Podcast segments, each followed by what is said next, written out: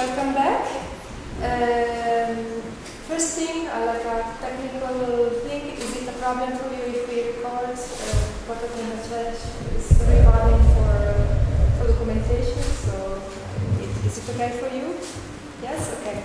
So, uh, welcome back. Uh, this is the part where uh, the guys from uh, summer school, Atlantic Water, will, will talk. Uh, the first talk will be Alastair, Alastair uh, Fuad-Luke, and then we have uh, Vanessa De Luca and then uh, Gabriele Ropallo. Um, so this is your time to. Uh, so for the people that are not part, uh, were not, are not participating on a daily basis on the summer school, this year we are focusing on the roots of design and nature in the island of Madeira. And, uh, and for us, this moment is a moment of gathering ideas and uh, different points of view. So it's a moment of study and research and exploration. And this year we focus on also on how we could understand nature and the ecosystems and how also we can represent it by doing a lot of field work. Um, I leave the space to Alison and then it will be Vanessa and then uh, Bem-vindo para todos.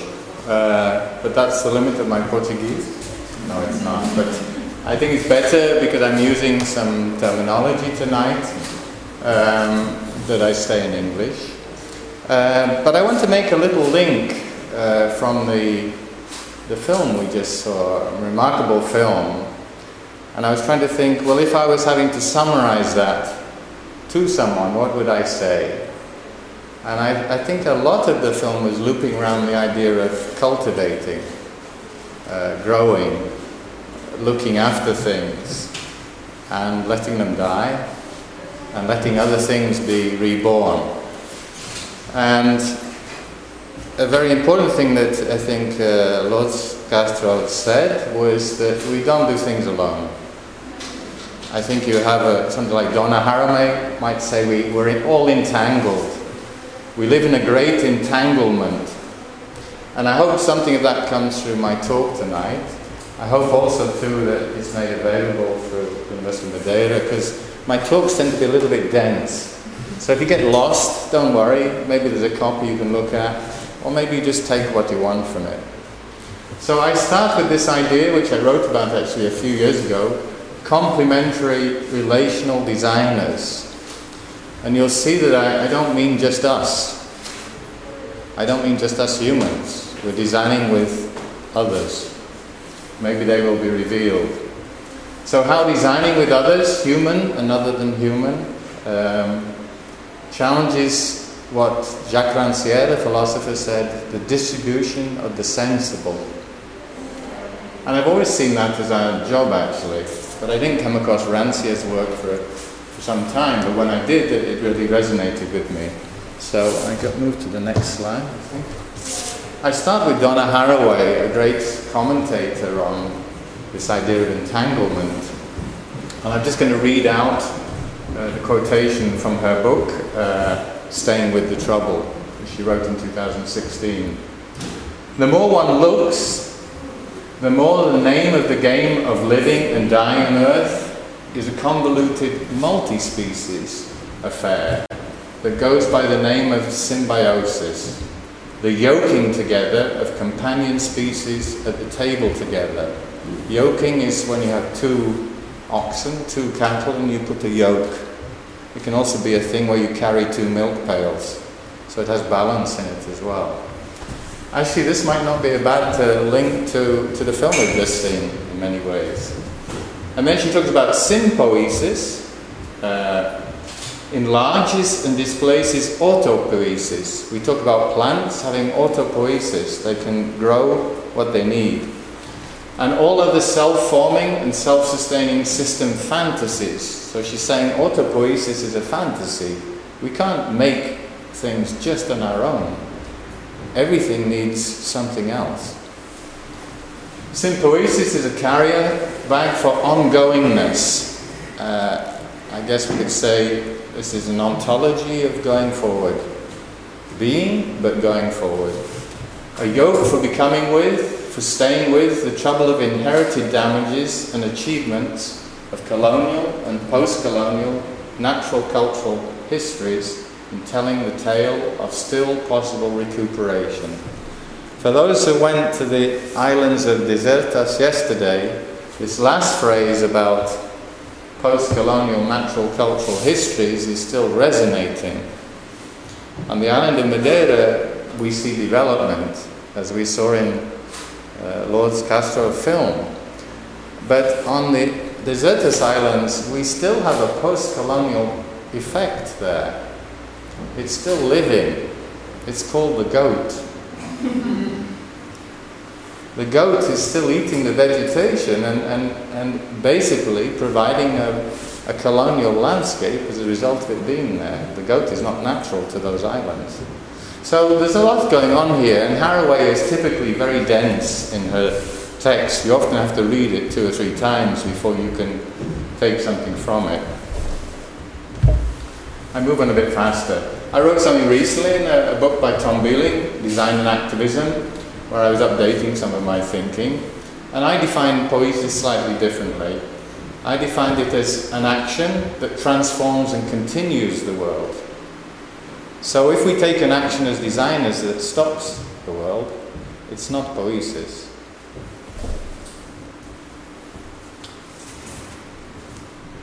Symbiosis, symbiosis, we have symbiotic bacteria in our stomachs. We're not we're actually walking zoos. We have many things living in and on us. And actually, without them, we couldn't be human. So we have symbiosis, and we have some sympoiesis. We have some transforming and going on together. So when you get good gut bacteria from a yogurt or from nice bread, it keeps us going on. When you get bad gut bacteria, it can actually kill you. So it requires that we care for and have empathy for humans and for other than human, non human, other living beings, and abiotic things too, minerals. We need minerals for our body. In, in a caring worldview, diversity becomes an essential predisposition to ensure its continuance for future living beings. That is to move forward in what the evolutionary biologist Lynn Margulis called symbiogenesis, so this is symbiosis and sympoiesis, allowing us to a genesis, allowing us to go into the future. So it's a delicate balance as, as we see. I believe, therefore, we should talk about diversities, plural. And I'm just going to give a few slides and, and how we can look after these diversities. I'll give you a few slides on this. If we look at our agricultural diversity, this is a slide showing the loss of uh, different cultivars of agricultural crops in the United States from 1903 to 1983. You see this bandwidth here shows very large numbers of different types of vegetables and fruit, and then we're getting a very narrow bandwidth, meaning we've only got a few cultivars. So if you look at the end of uh, the 19th century, uh, beginning of the 20th century, our agricultural diversity was huge. I think if you look back in the records of Portugal, before and after joining the EU, you were exporting hundreds of different kinds of crops, and then you came down to a rather small number. So this is tied, of course, into a, a, an intensive agriculture model. This is some work that one of my colleagues did, Matteo Moretti at uh, University of Bolzano, where I work. He did the visualization. And this shows uh, from 1996 to 2016 the aggregation of seed companies. And you will know if you follow this kind of topic that uh, Bayer and Monsanto joined together in one of the biggest seed companies in the world. Of course, this is power and it's control, but it's also reduction of diversity. It's not in their interest to have thousands of different lines, they come down to a few lines of genotype. However, there are opportunities being explored. This is very interesting. This is design at the top left here. Uh, I think I've got a slide later on too, where he was using a seed drill and putting in lines uh, where you see the, the, the, the bare soil. He was drilling wildflowers. So he's allowing corridors of wildlife to go through the commercial crop of wheat. Um, this has been tested more recently, a few years later, by, by um, Agroscope, a Swiss project where they're putting lines of wild flowers. For me, I should say my first life was as an ecologist, environmental scientist, and only the last 20 years I've been working in design. So for me, this is absolutely normal. I, I did a, a, company in the 1980s where the first commercial company to sow wildflowers to restore natural vegetation. This is how you keep and maintain the diversity. Why is it important? Because you bring in different kinds of insects. You bring in predators on the insects that are eating your precious grain. There's many, many things going on. We have another than human in the audience, it's great. Um, so, and people are even making special wallpapers here using uh, these harvested wildflowers. This was the project. It involved uh, GPS navigation with the tractor and a special drill where sometimes they would drill uh, oats and sometimes they would drill wildflower seeds. It was very complex. But this came from a designer actually before the agricultural experimental station started working with it. So it's very interesting work. Um, then I talk about the loss of our diversity. This is the loss of languages in Europe. We think in, in nation states there's 22 in the EU, but there are many, many languages, minority languages, that are also being lost. We have to pay attention to this loss of language because there's a fascinating study done here where there is a link proven between the diversity of human languages and the biological diversity. When you think about it, it makes sense a little bit because we use language to describe the world, and maybe our language, I'm sure in different valleys here in Madeira, there's a different dialect, and maybe they grow different things, and there's a different way of expressing how the world is, and therefore a different way of thinking about diversity. So this is a very interesting study, and to me it made a bit of sense again that uh, if we look back at the names of old plants here in Madeira, can we still find the people who have the knowledge on those plants? Or do we lose it when the language is lost?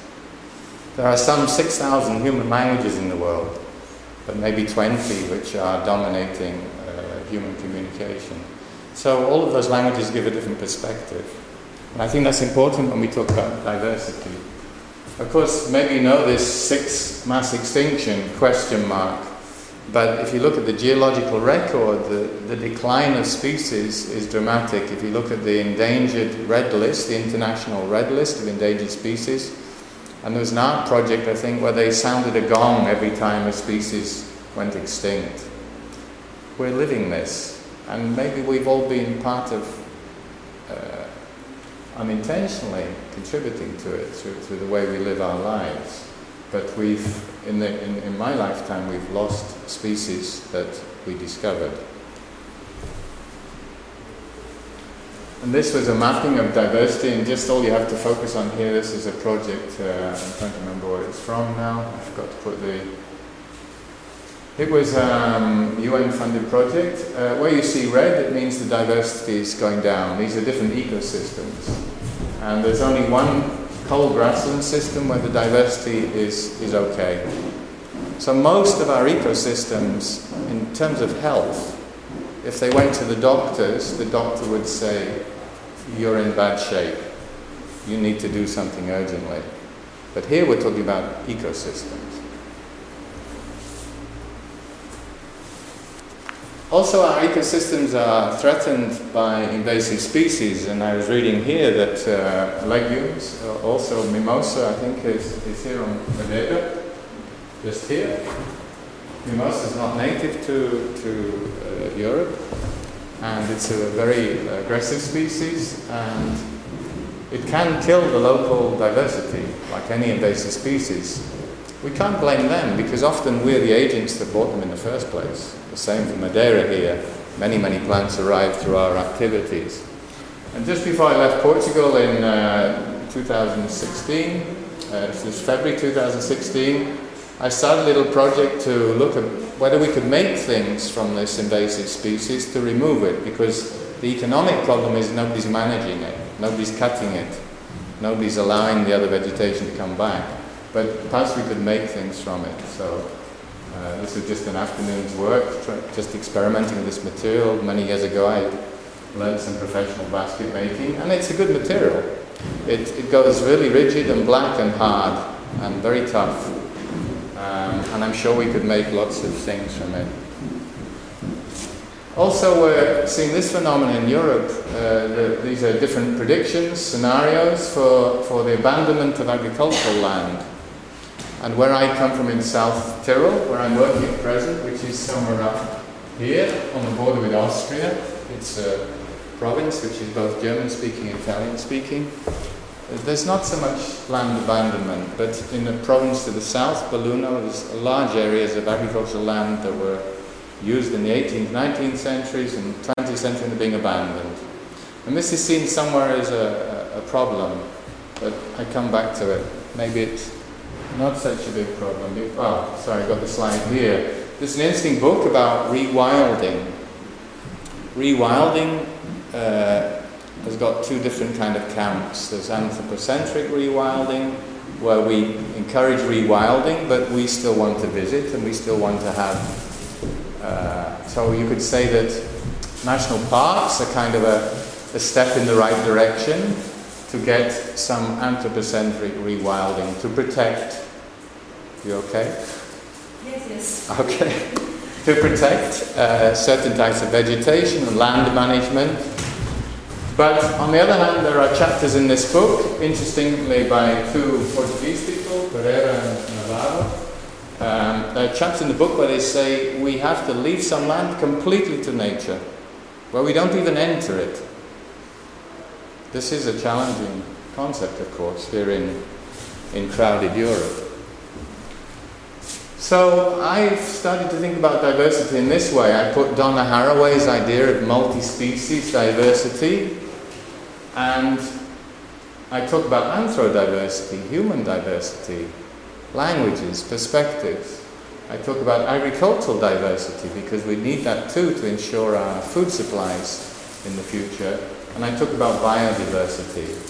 And I think maybe there's some relations, I haven't done any more work on this, but maybe there's different relations here. For instance, multicultures, multi-bio-organic agricultures, uh, multi-ecologies, ecological rewilding, maybe agroecology somewhere between those, maybe anthropocentric rewilding and maybe multi-agricultures there.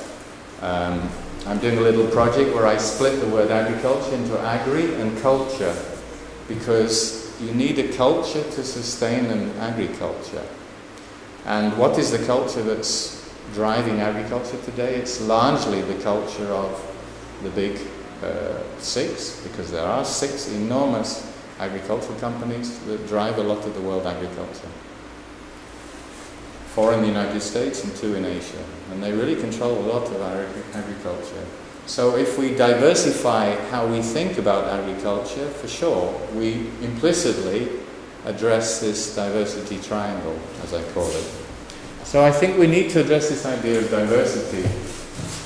Of course, we've had an ethical turn in design. This is a recent example, Stephen Loo.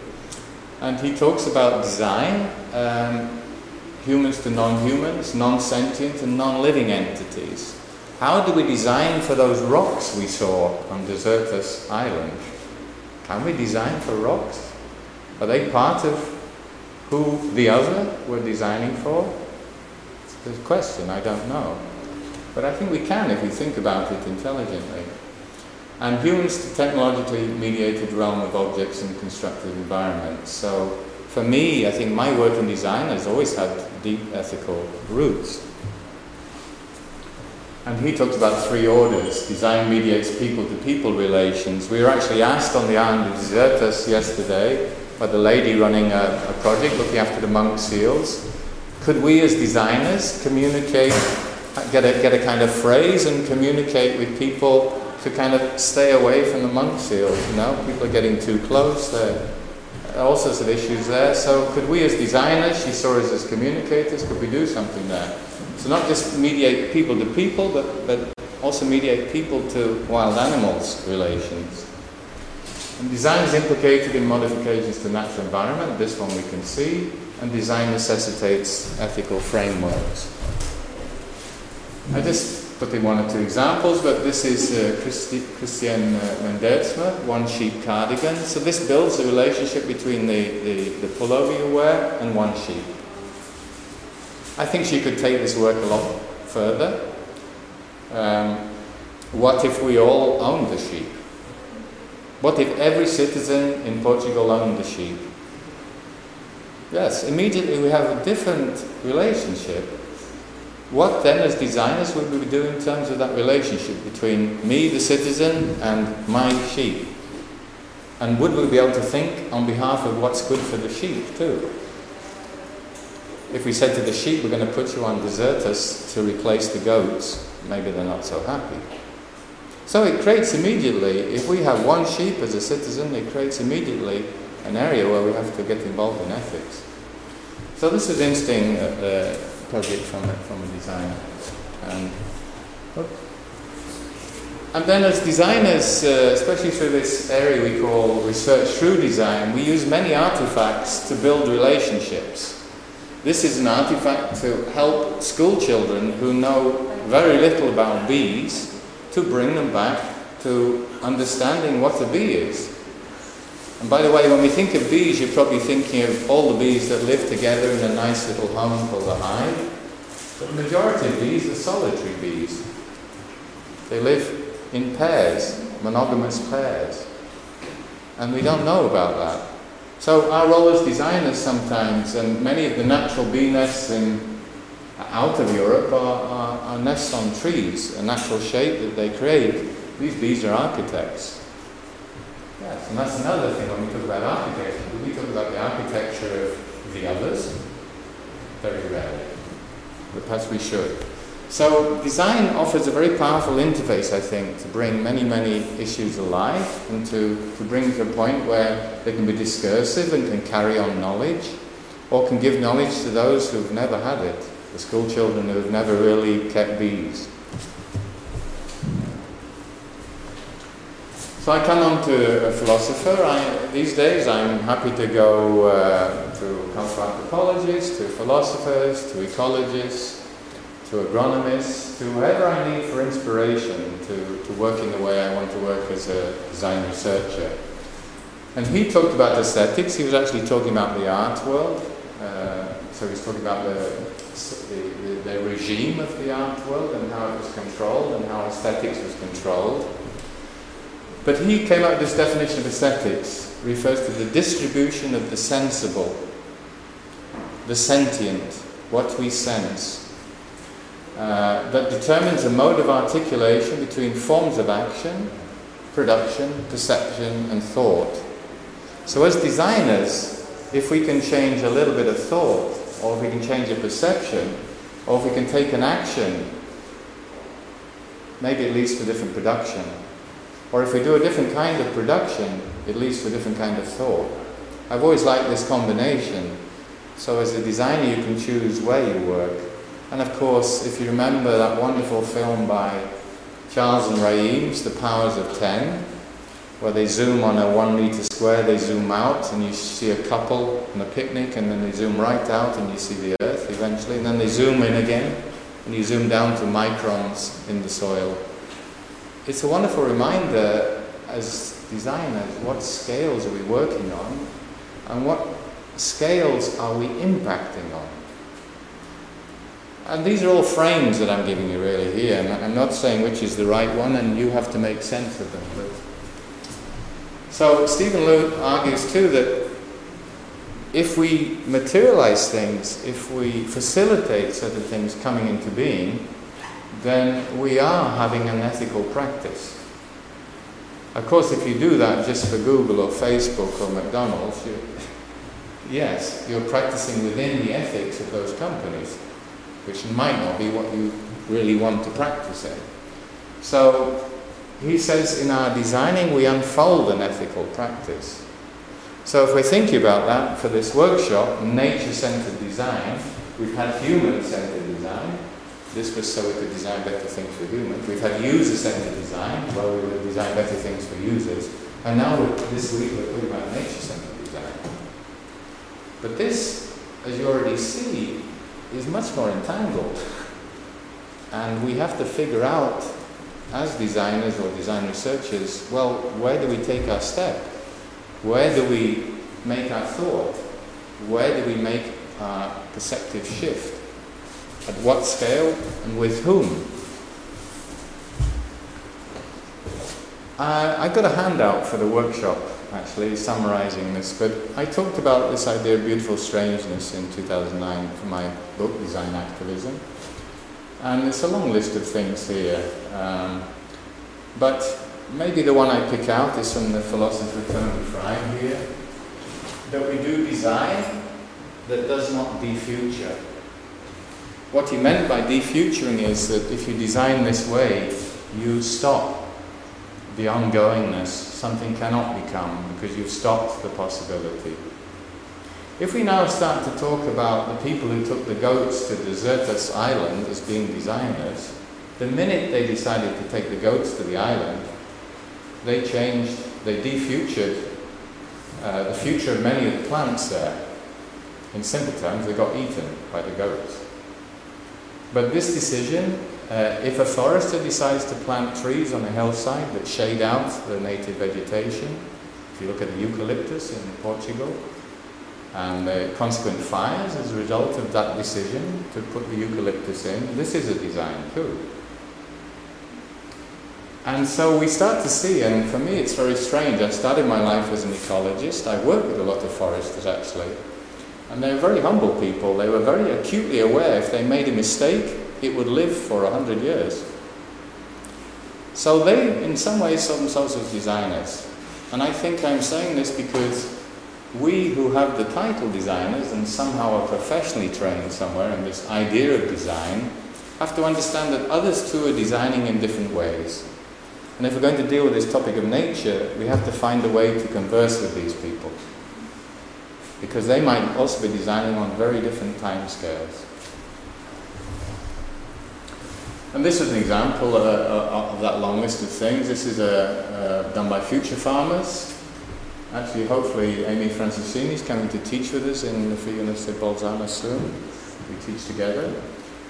And Future Farmers are artists, designers, and many other people from 1995 in California. And this is a project to enable school children to go and sample their local water to find the green algae that produce the most hydrogen. And it was a collaborative project with the Renewable Energy Laboratory uh, in America that wasn't getting funding. Why? Because the oil lobby didn't want more renewable energy. So they really struggled on funding. So they made all the school children into little scientists, running around sampling the streams and lakes of America to find which, which blue-green algae produce better hydrogen. So this is what I would call designer's facilitation. Not only does it take the children to understand algae, maybe they've never done that before, but they, be, they become involved in this living world. They become agents. And the algae, of course, under Bruno Latour's terms, are actants. They act on the world. The algae produce uh, gaseous, uh, some oxygen, some hydrogen. And this is a long list too. Uh, when I updated my thinking on beautiful strangeness 10 years later for this publication, it's just coming out. And again, I'm not going to go through the whole list, but I started putting in Maybe these last two are quite important. But beautiful strangeness encourages new symbiotic human non-human relations, and that it is regenerative. Regenerative in the present and the future. I think if we're going to do nature-centered design, it must allow the possibility of regeneration. It must allow future possibilities, not stop them, or prevent them, or kill them. So, yeah, long list. If you're interested, you can always contact me. I can send you the uh, publication. And this might be a, a, kind of good example of that. It's work by a Dutch designer, Henriette Waal, and she did it as part of a project called Edible Landscapes. And this is uh, a brewing. A brew beer. It's, it's a trailer you can pull around. And she would take us to a community. She'd find the, the local people who were brewing experts she would find the ecologists, she would get the local people together, and they would go out and harvest uh, plants and make a beer. And actually, the water too was often came from the natural rivers and ponds and was filtered. So this was really a terroir beer, unique to that community, that time, the plants, and I still think it's a wonderful project. She's taken it to many communities now since 2009. And this is another way of introducing us to what is there. I think for me, I grew up in the countryside. I learnt my plants and birds and animals by walking around it and by talking to people, of course, who had knowledge. But it always made me curious to look where am I walking? Um, for people who grow up in city areas, it could be 50% of the world in, in, in two decades' time. Yes, they have plants in the city too, but it seems uh, that's an artificial arrangement, arranged for highways and, and, buildings and everything else. And you can still observe them. In fact, we have urban ecologists who will tell you there's a lot of ecology in cities. Some of it refuge from the agriculture which is outside the city. So you ha- actually have high populations of bees and foxes in the cities now because they've been pushed out to the countryside. So this to me indicates at least a very interesting direction to go in when we talk about nature-centered design is to weave back these entangled relationships. If we had to have a piece of land and grow all our food, we would have a very intimate relationship with nature. And we'd be designing every day to maximize our food, at least. But we'd have to know how everything worked. And we've lost that intimacy. So maybe nature centered design is re entangling, it's creating more relationships. I just keep an eye on the time. So, the beautiful strangeness I talk about here is, is intrinsic. It's the intrinsic beauty of the materials we use as designers. It's, it's the aesthetic uh, effect. It's the intrinsic, the effect of the artifact on our experiences and our perceptions and emotions, what Rancière was talking about. And then it's this effect of the artifact, I called it futuric aesthetic. It's the effect of what's the future uh, aesthetic effect of this chair? Is it futuring something else? So, th- everything we design has a possible effect in the future. Maybe this echoes Tony Fry's ideas of defuturing. And then I came across this recently by Chen. Uh, he's an um, uh, environmental ethical philosopher. And he talked about four keystones of ecological aesthetic appreciation. The centrality of ecological knowledge. So we've actually been visiting experts over the last few days who have deep ecological knowledge because this scientific uh, cognitivism, the rejection of the duality of humanity and the natural world, this human nature divide, which is a construct, of course, it's a, it's a thought and it's a perception. Uh, we have to find a, a, a, new aesthetics of engagement there, where we don't see ourselves as separate. And then these last two are interesting uh, because he said that ecological aesthetic appreciation is also appreciating the overarching value of the ecosystem diversity and health. How do we train our citizens? How do we train ourselves to have an ecological aesthetic appreciation for an ecosystem? It's a big challenge. And then the continued guidance of ecological ethics. So it's interesting that the philosophers too are thinking about um, that aesthetics now is no longer just a thing in front of us. It's no longer the film that we just saw or the books downstairs. It's really about what those do to the health of ecosystems and what those do to our continued uh, guidance for an ecological future, which is what we're already entangled in. And I was at Adesso, we were talking about aesthetics actually, and at the end of the conversation, I think you remember it, I just popped up this phrase, regenerative aesthetics. I don't know what it means to design yet for regenerative aesthetics. Well, no, I think I do a little bit. It's to design so we don't destroy what we have, and so we don't destroy what future living things could have. That might include our children, of course. And then the other thing here was this idea of situated potentiality.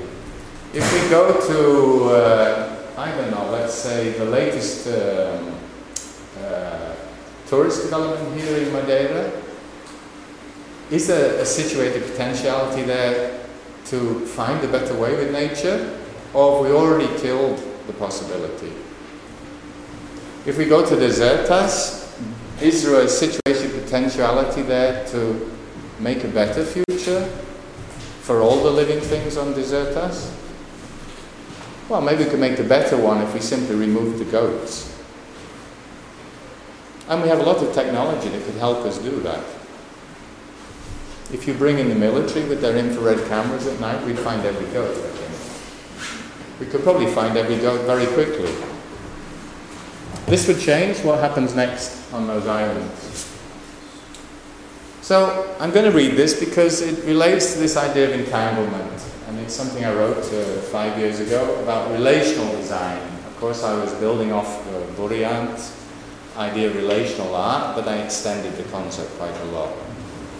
So, relational design. I've been talking actually all evening about relations. And what relations do we want? What relations do we want to create through our designing? So, relational design is an evolving set of design practices which found uh, base their theoretical and practical directionality on the whole of human and non human interaction and interaction. We shouldn't forget the interaction within ourselves. Because how we choose to think and act and do affects our interaction with others. So we shouldn't forget this. Within their social context. So the social context I'm in today here in Funchal is quite different from where, where I'm in Bolzano in the northeast of Italy, in this strange German-Italian culture. So we have to be super aware of the social context we're working in. This involves considering the human and non-human actors and actants. I just explain again that Latour, this is a Latourian term, actant means this chair is an actant. It's certainly acting in this room at the moment to keep you off the ground. So all objects, all things, all materials can be actants. And uh, they're socially perceived understood material, material assemblages. Again, we have a material assemblage here. It's called a presentation with an audience and a speaker. And there are certain things arranged here in this assemblage. Oh, and we have heat as well. So here is a material assemblage. To think of these things as a unified living entity with mutual and respectful relationality. How do we, through our designing, create respect? How is it mutual? I noticed um, uh, Rose was cutting the flowers. Is this a mutual activity? I don't know. Uh, did she allow the flowers to produce their seed or not? When you cut flowers, normally it's before the seed has arrived. So it's very difficult, this idea of mutuality, because we are anthropocentric, it's part of our nature. And implicit in design, of course, is an ethically driven design inquiry. So imagine you're giving this description to a product design student who does a chair. How do they start interpreting it? It's very challenging because it's well beyond the boundaries of our economic construct.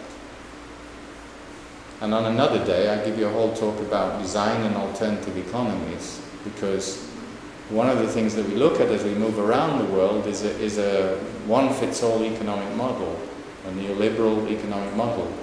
And it doesn't think about these things. It doesn't think about mutual respect in relationships, not even amongst humans. You know, wage labor for stitching clothes and uh, delivering your, your food on a bicycle. Now, this is uh, a, wage labor using a certain economic model which is not mutually respectful. I go on, just to finish. So what kind of, a few questions for, for the people on the workshop. What kind of actors and actants can co-become together?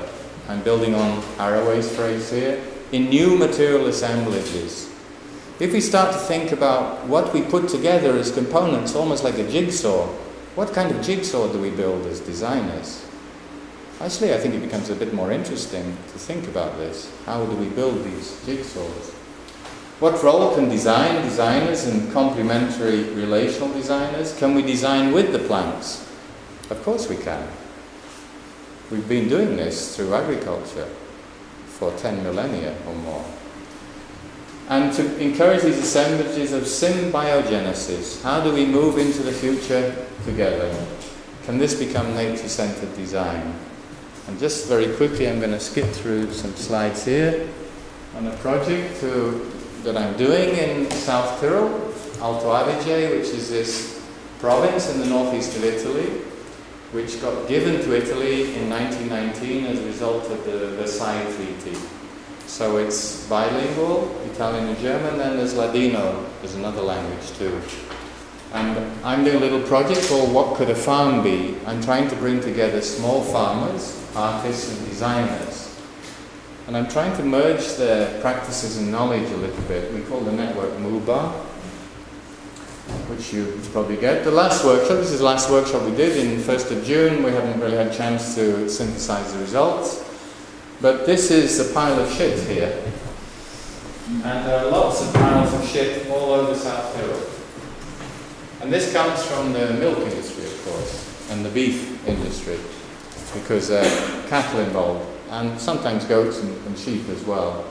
So we did a workshop, we invited people from the industry, farmers, and people working on, for instance, biogas production, to come and talk about milk and shit.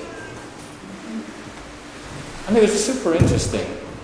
We really got uh, some great conversations going. Of course, we facilitated as designers using participatory tools.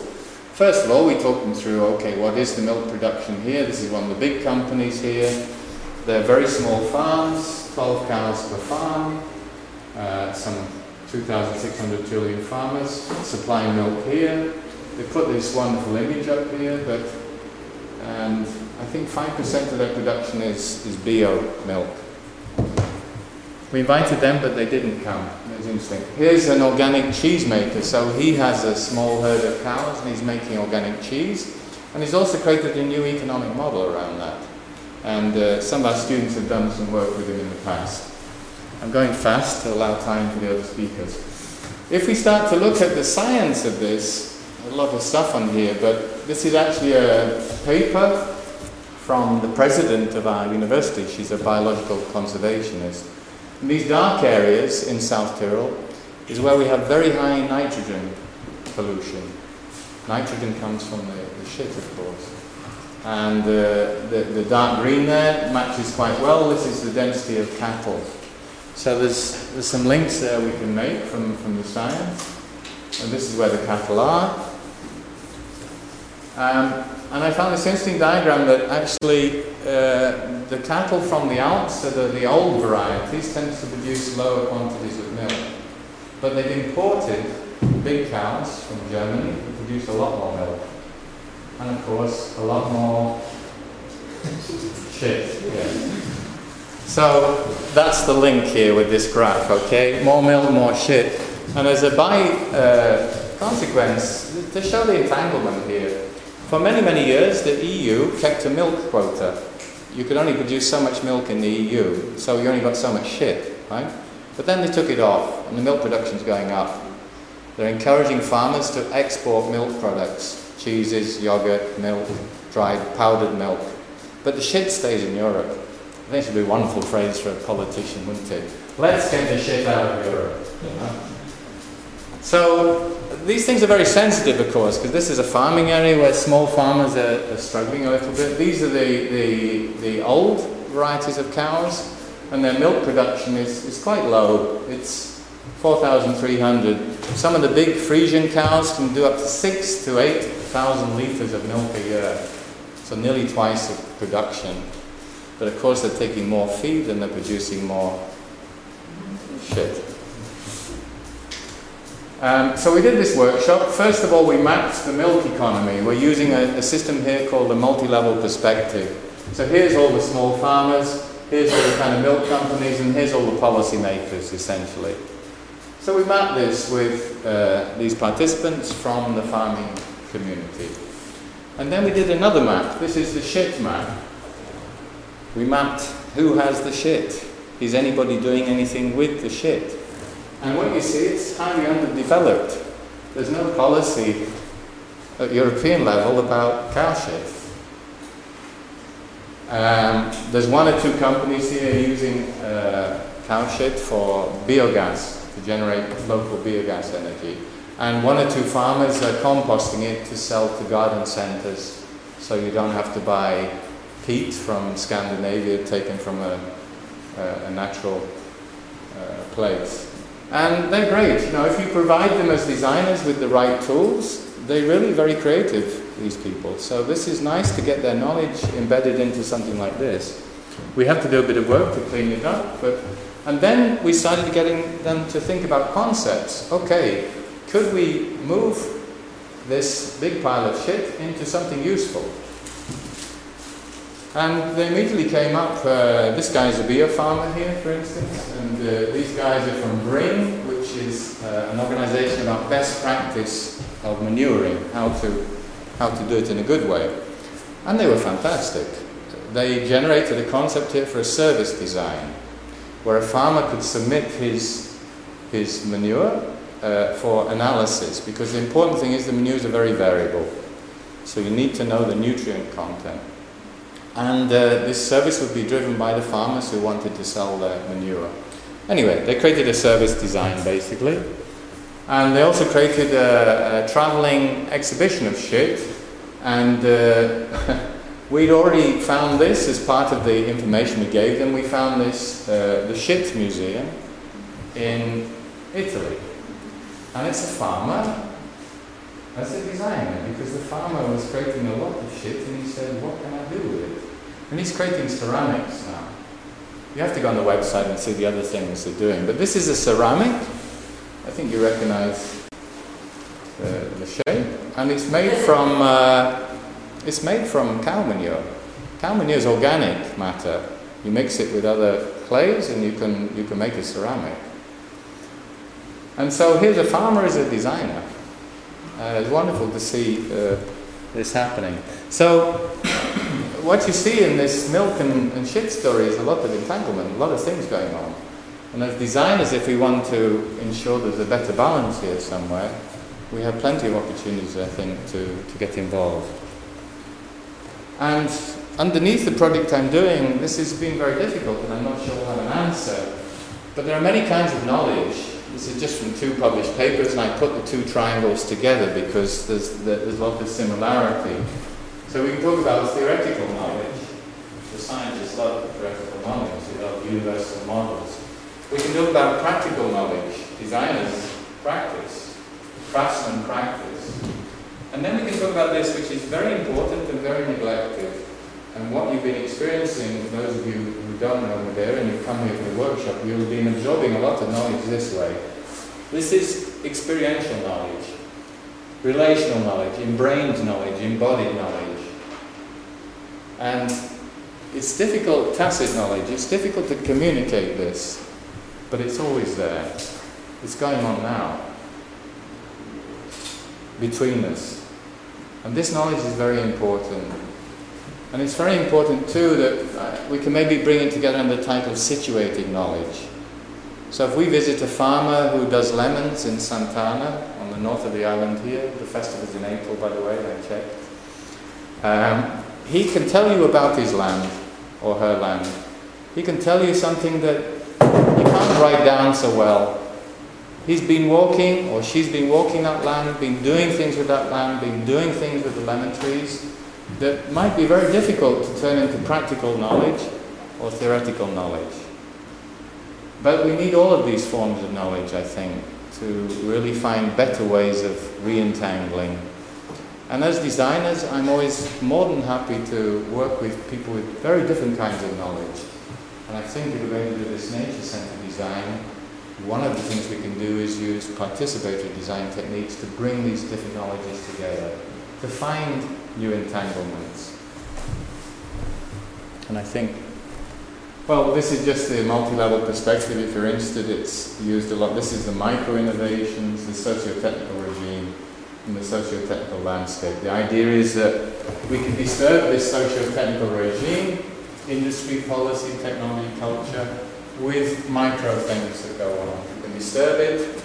Maybe there's something big happens in the socio-technical landscape. So today we assume that most people are digitized somewhere, like digitally. This is a, a landscape, okay?